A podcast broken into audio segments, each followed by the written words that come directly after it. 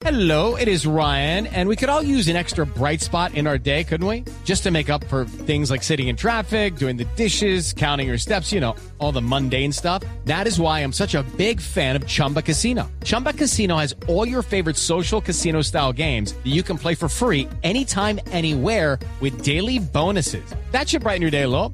Actually, a lot. So sign up now at chumbacasino.com. That's chumbacasino.com. No purchase necessary. BGW. Void were prohibited by law. See terms and conditions. 18 plus. Estás escuchando Blue Radio y bluradio.com. ¿Esta ley es pura mermelada o es antimermelada, doctor Navas? Buenos días. Eh, esto es una antimermelada. Yo no, el término mermelada no es muy castizo, que digamos. No, al contrario, doctor Navas, esto No, es lo más castizo que hay en Colombia. No, pero para la que le echamos a la tostada. No, no, no, mermelada es la que le echamos a la política. La No, no. ley la Eso presenta... fue un invento de un ministro. Mire, aquí no hay mermelada. Aquí simplemente dice al Congreso de la República, usted puede intervenir en el reparto del presupuesto. Punto. ¿Cómo tiene que hacerlo? Siguiendo las eh, eh, el plan de desarrollo, obras aprobadas y en sesiones públicas como todas, ustedes dirán, mi región requiere tal cosa y se la asignarán a ese lugar. No es a las escondidas como ahora, porque ahora usted necesita un puentecito, tiene que echarle cepillo al ministro y el ministro le dirá así, mira, pórtate bien conmigo y yo te arreglo, yo te ayudo. Doctor. Navas, Sí. déjeme hacerle un par de preguntas. Estamos hablando con el doctor Germán Navas Talero, que es parlamentario de la izquierda del Polo Democrático, que es el defensor de esta idea de que el Congreso decida el destino del 20% del presupuesto nacional. Ese destino, doctor Navas, le pregunto, ¿no se llamaba antes auxilios parlamentarios? No, no, no, ¿No sé. se llamaba no antes cupos, cupos indicativos? Mire, el auxilio parlamentario, póngale cuidado, póngale cuidado. A usted, persona, le decía, mire, esta platica es para usted, para que se la gaste, es en representación de la fundación de mi mamá. Y así era, era persona a persona. Eran proyectos que no estaban en el plan de desarrollo ni nada. Eso era la hoja. Oiga, usted quiere, mire, yo le doy un auxilito, o quiere usted que le damos una bequita y le daban la beca. Eso era, eso lo conocí yo hace mucho. Eso no es así. Eso no es así. Sí. Ahora, si existe una obra que se requiera, ha sido contemplada por el plan de desarrollo, se solicita, mire, denos el aporte para eso. Sí. Se hace un estudio, se sesiona y se le adjudica Doctor hasta Navas. un 20%. Si la obra no está dentro del plan de desarrollo, no. Ahora, ahorita vendrá nuevamente la ley, porque esto apenas es el acto legislativo que indicará exactamente cuál es la forma de presentación y todo. Ah, la gran diferencia, doctor Navas, es que la obra tiene que haber sido aprobada en el plan Sí, de claro que desarrollo. plan eso no son inventos Pero- de última hora. Pero digamos que se supone que todas las obras del plan de desarrollo deberían ejecutarse. Entonces, ahí, ¿cuál sería la novedad? La- que esto es público. Usted no sabe cómo le dan mermelada. ¿Usted conoce con- cómo le dan mermelada a esos tipos hoy en día? ¿Cómo? Conocen, ellos le piden una citica al ministro en su despacho. Se reúnen allá en su despacho. Dice el ministro, es que yo necesito que me dé tanto para tal cosita. Y el ministro ahí, en su absoluta soberanía, le da o no le da la limosna que ese sujeto le está pidiendo. Sí. En contraprestación, ese individuo le va a votar todas las cosas que el ministro les pida. Mire, ahora que se hizo en días pasados el debate ese contra el señor Carrasquilla, eh, la moción de censura, yo le regué a algunos compañeros que nos acompañaron en el debate y la respuesta que me dieron fue, mire, ahí no navita, no, ahorita no, yo no puedo pues, ponerme a pelear con el ministro Sí. porque me va a hacer un Pero, favor. pero, doctor Navas, fuera de los temas personales de si pelean o no con el ministro, para hablar seriamente, los cupos indicativos y los auxilios parlamentarios terminaron derivando en contratos y en corrupción, ¿cierto? Eso no era necesariamente, el auxilio parlamentario, el cupo indicativo no era necesariamente un acto de corrupción, pero eso se dañó por el camino. ¿A usted no le da miedo que darle al Congreso el 20%, que esos son billones y billones de pesos? Me da el mismo miedo que entregárselos a un ministro que de su capricho, porque se le dé la gana, reúne en su despacho a escondidas a determinados parlamentarios y les entrega lo que ellos necesitan. Sí. Eso me da más miedo. Doc- y quiero que sea público, que cualquiera de ustedes puede estar en la sección de. Sí, señor, aquí están estas y se votan y Sí, se entregan pero para el puente. Eh, Doctor Navas, por ejemplo, Carlos Caballero Argáez, exministro, dice que esto le quitaría al gobierno la autonomía de manejar el presupuesto, que prácticamente quedaría en manos del Congreso algo que es de potestad exclusiva del Ejecutivo, en este caso del ministro de Hacienda. porque es potestad de él, porque en Por el ley. 68 se vio dejando como potestad. En todos los países democráticos, el Congreso tiene opinión sobre un presupuesto. Aquí no. Si ustedes no saben, el, el presupuesto llega hecho en el Ministerio de Hacienda. Sí. Allá le llega. Y si usted dice, ay, ¿por qué no? Ah, No, no. Eso no se puede hacer Doctor Navas, del ministro. pero, pero una cosa es la opinión y otra cosa es que una quinta parte de la inversión quede a potestad y al libre albedrío, al libre arbitrio del Congreso.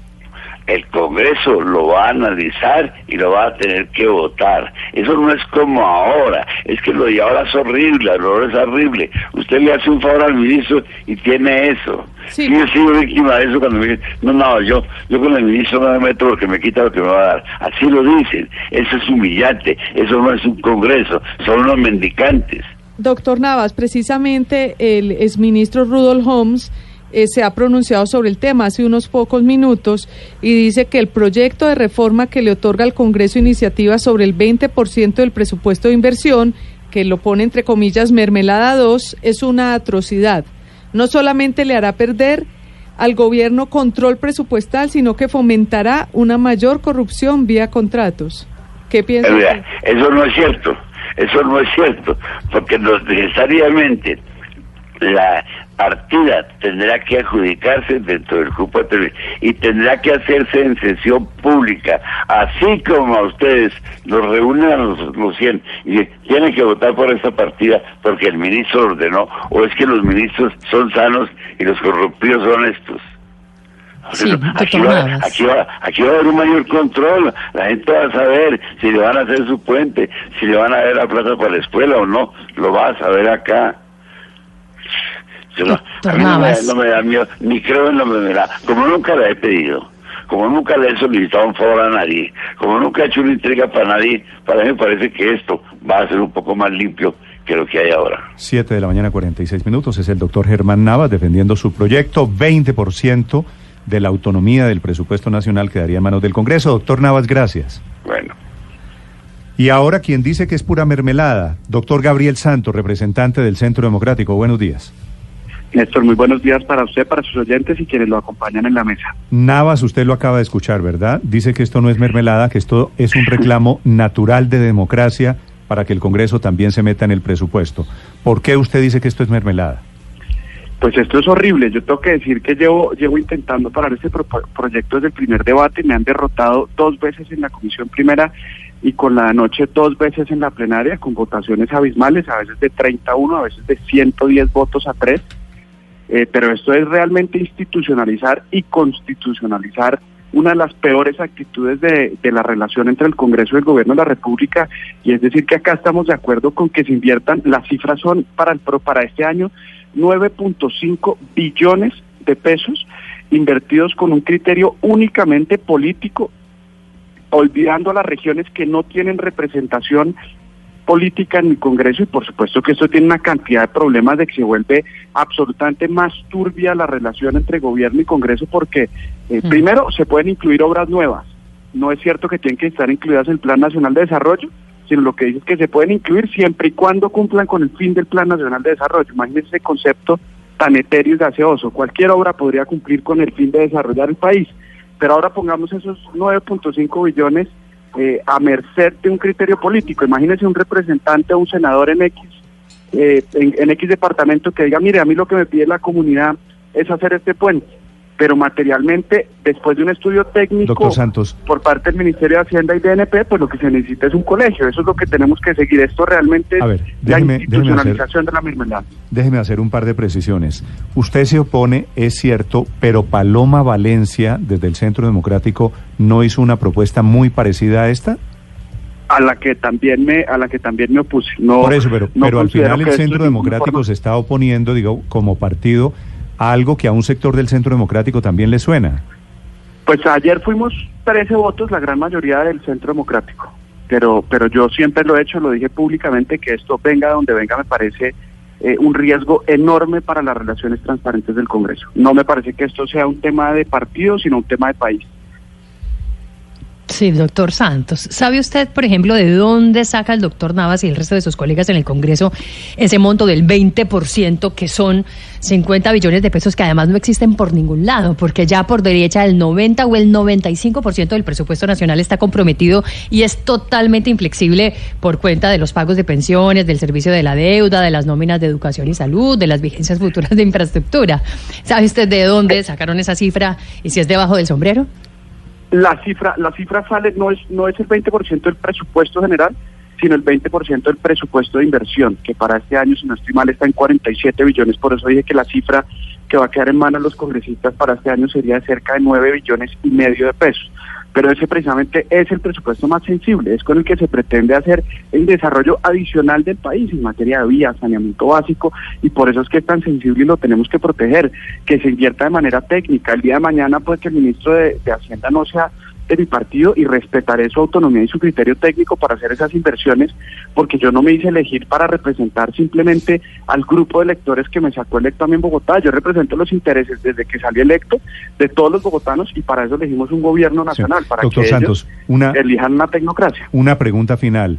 ¿Qué pasa si el gobierno, el Congreso se blinda y vuelve esto no un acto de corrupción, que efectivamente siempre ese es el riesgo, la corrupción?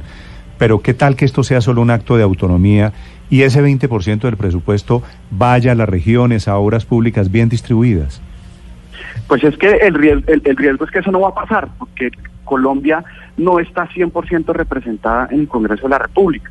Entonces pasaríamos a una representación de donde están los votos. ¿Qué hacemos con los territorios que no tienen representación política en el Congreso de la República? Eso pasa en absolutamente todos lados. Eh, por ejemplo, eh, ¿cómo hacemos para representar todo el espectro, el espectro político en San Andrés, o en el Putumayo, o en el Baupés? Ahí simplemente estarían representados en esos 9.5 billones de pesos los que tuvieron eh, la facultad de hacerse elegir.